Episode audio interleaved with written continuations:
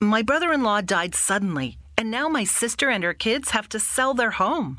That's why I told my husband we could not put off getting life insurance any longer. An agent offered us a 10 year, $500,000 policy for nearly $50 a month. Then we called SelectQuote. SelectQuote found us identical coverage for only $19 a month, a savings of $369 a year. Whether you need a $500,000 policy or a $5 million policy, SelectQuote could save you more than 50% on term life insurance. For your free quote, go to selectquote.com. SelectQuote.com. That's selectquote.com. SelectQuote. We shop, you save. Full details on example policies at selectquote.com slash commercials.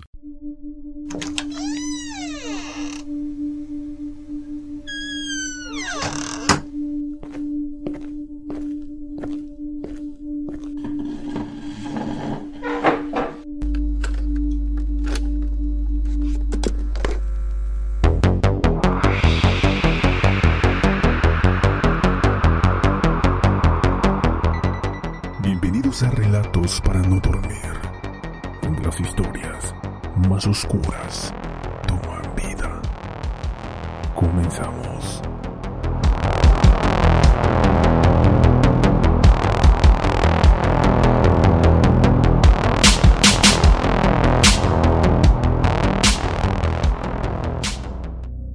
Peter Gerard Scully nació en 1964 en Melbourne, Australia.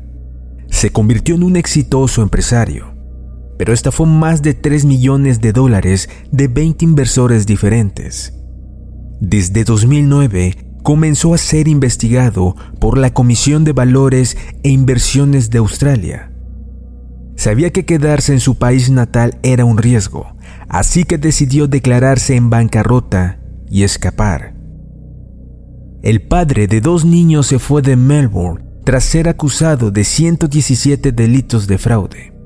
Regresó a Australia en 2011, acompañado por una adolescente de Malasia llamada Link, quien se creía que era su novia antes de que él la convirtiera en una prostituta, ofreciendo sus servicios a sus amigos y antiguos asociados. Como los problemas continuaban, ese mismo año se trasladó a las Filipinas para escapar de la ley.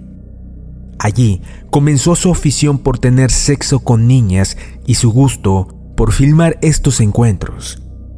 Filipinas se había convertido en el punto de acceso a la pornografía infantil para enviarla a través de Internet a países como Estados Unidos, Gran Bretaña y Australia.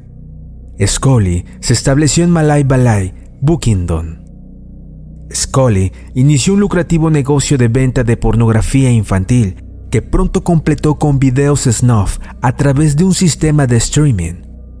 Una chica llamada Carmen Ann Álvarez conoció a Scully a la edad de 14 años mientras trabajaba como prostituta.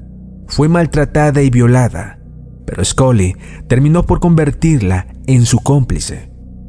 Carmen recibió una paga por atraer niñas a la casa de Scully. Tras engancharse en la calle, las llevaba a comer y luego las conducía hasta el lugar del pederasta. A veces, los mismos padres les entregaban a sus hijas, pues ella prometía que les brindaría educación y una buena vida si se las regalaban. También gustaba de participar en los videos abusando sexualmente de las pequeñas. En 2012, la familia de una niña de 13 años de edad estuvo de acuerdo en que se realizara el trabajo doméstico en casa de Scully, pero en realidad fue obligada a realizar actos sexuales con otras niñas. Me dijeron que tenían que tomar fotos de mí desnuda, porque había un estadounidense que realmente quería verme así y pagaría una gran cantidad. La joven huyó de la casa de Scully después de que le informaron que la habían vendido a un alemán que iría a recogerla. Dos niñas, una llamada Daisy y su prima Queenie, de 11 y 10 años de edad, tenían hambre y vagaban en las proximidades de un centro comercial en la ciudad de Cagayan de Oro en Mindanao. Fueron secuestradas y vivieron cinco días de torturas y violaciones. Primero, Álvarez la desnudaba y las bañaba mientras el americano, como llamaban a Scully, las grababa. Álvarez las tocaba y acariciaba, las obligaba a hacerles sexo oral y se los hacía a ellas. también las forzó a tener prácticas sexuales entre ellas. Las penetraba con sus dedos. Luego Scully las violaba. También las azotaban y las obligaban a beber alcohol hasta emborracharse. Daisy lloraba y gritaba tanto que Álvarez le cubría la cabeza con una almohada. La niña se sentía que se estaba asfixiando. Scully continuaba violándola. Quería suicidarme. Me quería morir esa noche porque no podía soportarlo más, diría la niña. Después las obligó a que cavaran dos fosas dentro de la casa. Planeaban enterrarlas en ellas, mientras tenían sexo duro con ellas y filmaban los encuentros. Queenie temía ser asesinada en una sesión de grabación, ya que éstas eran violentas y dolorosas. Una mañana despertó dentro de la fosa, se había desmayado y la arrojaron allí, pensando en enterrarla. Las dos niñas aprovecharon una salida de sus torturadores y consiguieron escapar. En otro video, Scully obligó a una niña de 13 años a torturar a una bebé de 18 meses y a un niño de 2 años después de realizar actos sexuales con ambos. También forzó a la pequeña a que cavara su propia tumba antes de matarla a golpes y enterrar su cuerpo. Una mujer enmascarada que aparece en el video era Lizzie Margalo, una examante de Scully y obsesa sexual. En busca de nuevas víctimas, Leslie Margalo visitó a una mujer llamada Eva Obot en 2012, ofreciéndole adoptar a su sobrina de 5 años, Barbie, cuya madre acababa de morir. Obot diría tiempo después, le di a Barbie porque Leslie me aseguró que le iban a cuidar y amar como si fuera de ellos y le enviarían a la escuela. Cerca de 2013 perdimos contacto con ella. Su número de teléfono y dirección habían sido cambiados y ella no llamaba. Sabía que algo estaba mal. Ni siquiera se imaginaban lo que ocurriría con la niña. Scully produjo y filmó uno de los videos de maltrato infantil más famosos de la red, Daisy's Destruction. En el video, protagonizado por Carmen Ann Álvarez, Leslie Margalo y el propio Scully, se documenta la destrucción literal de Barbie, la niña de 5 años a quienes los asesinos rebautizaron como Daisy en recuerdo de la chica que escapó, pues consideraban que así el video tendría más éxito. El contenido de esta grabación fue descrito ante la policía y la descripción se filtró a internet. Al principio, la niña es desnudada en un baño y se le somete a abuso sexual. Las dos mujeres, usando antifaces, la acarician, la tocan y la penetran con los dedos. Le hacen sexo oral y lo obligan a que se los haga a ellas. Luego, comienzan a darle azotes. La cargan de los pies y le meten la cabeza en el inodoro, jalándole a la cadena para ahogarla. La niña se agita con desesperación, llora y grita todo el tiempo. La sacan y le golpean los genitales con un cinturón delgado. Le dejan caer ser hirviendo en sus partes íntimas. Antes de colocarle pinzas para colgar ropa hechas de metal en los pezones, que terminan sangrando. Entre las dos le dan una salvaje golpiza. Después las mujeres la tiran en el piso boca arriba para orinar y defecar sobre su rostro. El video prosigue con la llegada de un hombre, quien viola a la niña, primero vaginal y después analmente. El llanto de la niña para ese entonces es desgarrador. Luego le insertan cubos de hielo en la vagina. Después de darle algunos golpes más, utilizan un alambre de púas. También penetran a la pequeña con él. Con un cuchillo le cortan alguno de los dedos de la mano y le hacen diferentes heridas en el cuerpo.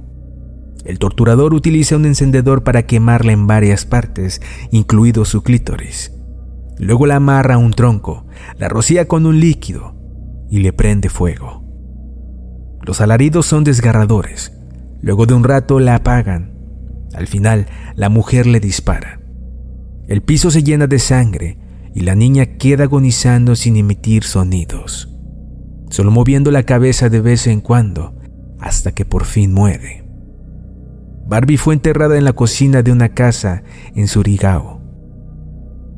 La Policía Federal Australiana y la Policía Holandesa ayudaron a la Policía de Filipinas a investigar a Scully, después de que investigadores de los Países Bajos descubrieran sus videos en Internet. En septiembre de 2014, los agentes policíacos llegaron a la casa. Scully había huido. En noviembre la policía llegó a una casa que Scully y Álvarez rentaban. Encontraron a dos niñas encadenadas de manos y pies, pero a ellos no los hallaron. Allí estaban los restos de una niña de 10 años sepultados en un pozo, asesinada durante una de las grabaciones. El 20 de febrero de 2015, la policía de Filipinas arrestó a Scully como sospechoso de abuso sexual infantil, asesinato y secuestro en contra de 11 niños.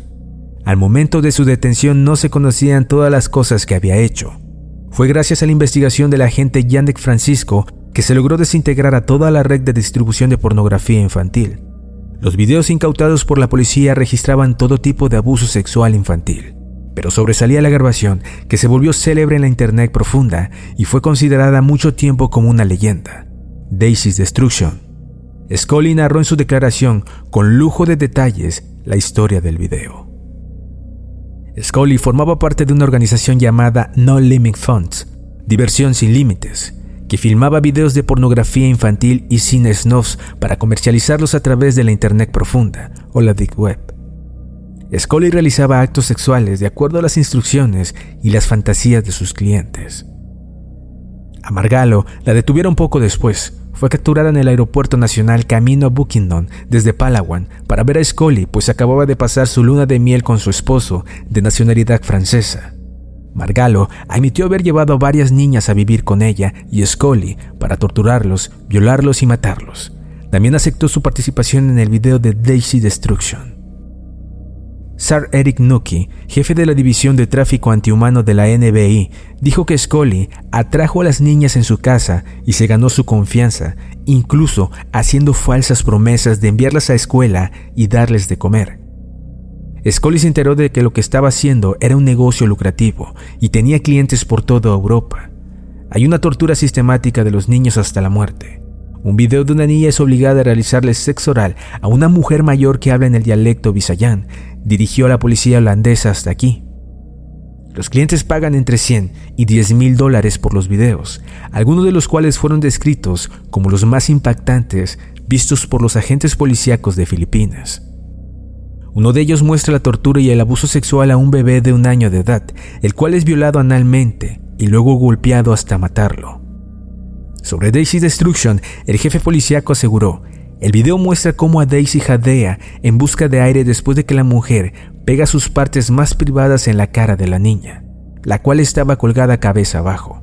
El cuerpo frágil y pequeño de Daisy convulsionaba cada vez que la azotaban con un cinturón fino y dejan caer la cera caliente de una vela derretida en sus partes íntimas. Es el peor video que hemos encontrado en nuestros años de campaña contra la pornografía infantil. Carmen Álvarez quedó presa en la cárcel de Cagayan de Oro, en el sur del país. En una entrevista con el programa 60 Minutos, Scully dijo que él casi nunca tuvo la necesidad de encontrar niñas para abusar de ellas. Dijo que estaba arrepentido y que se hallaba a la espera de su sentencia. También aseguró que aún no puede sentir remordimiento por lo que hizo. Las razones de sus actos solo podrían explicarla a un psiquiatra, aunque no quiere hablar nada de ello. Hay diferentes grados de remordimiento cuando finalmente te das cuenta de lo que has hecho. Él es, en todos los sentidos de la palabra, un depredador. Actualmente Peter Gerard Scully se encuentra pendiente de juicio por otros delitos contra los niños, incluida la producción y difusión de pornografía infantil, la tortura y el presunto asesinato de una niña de 11 años.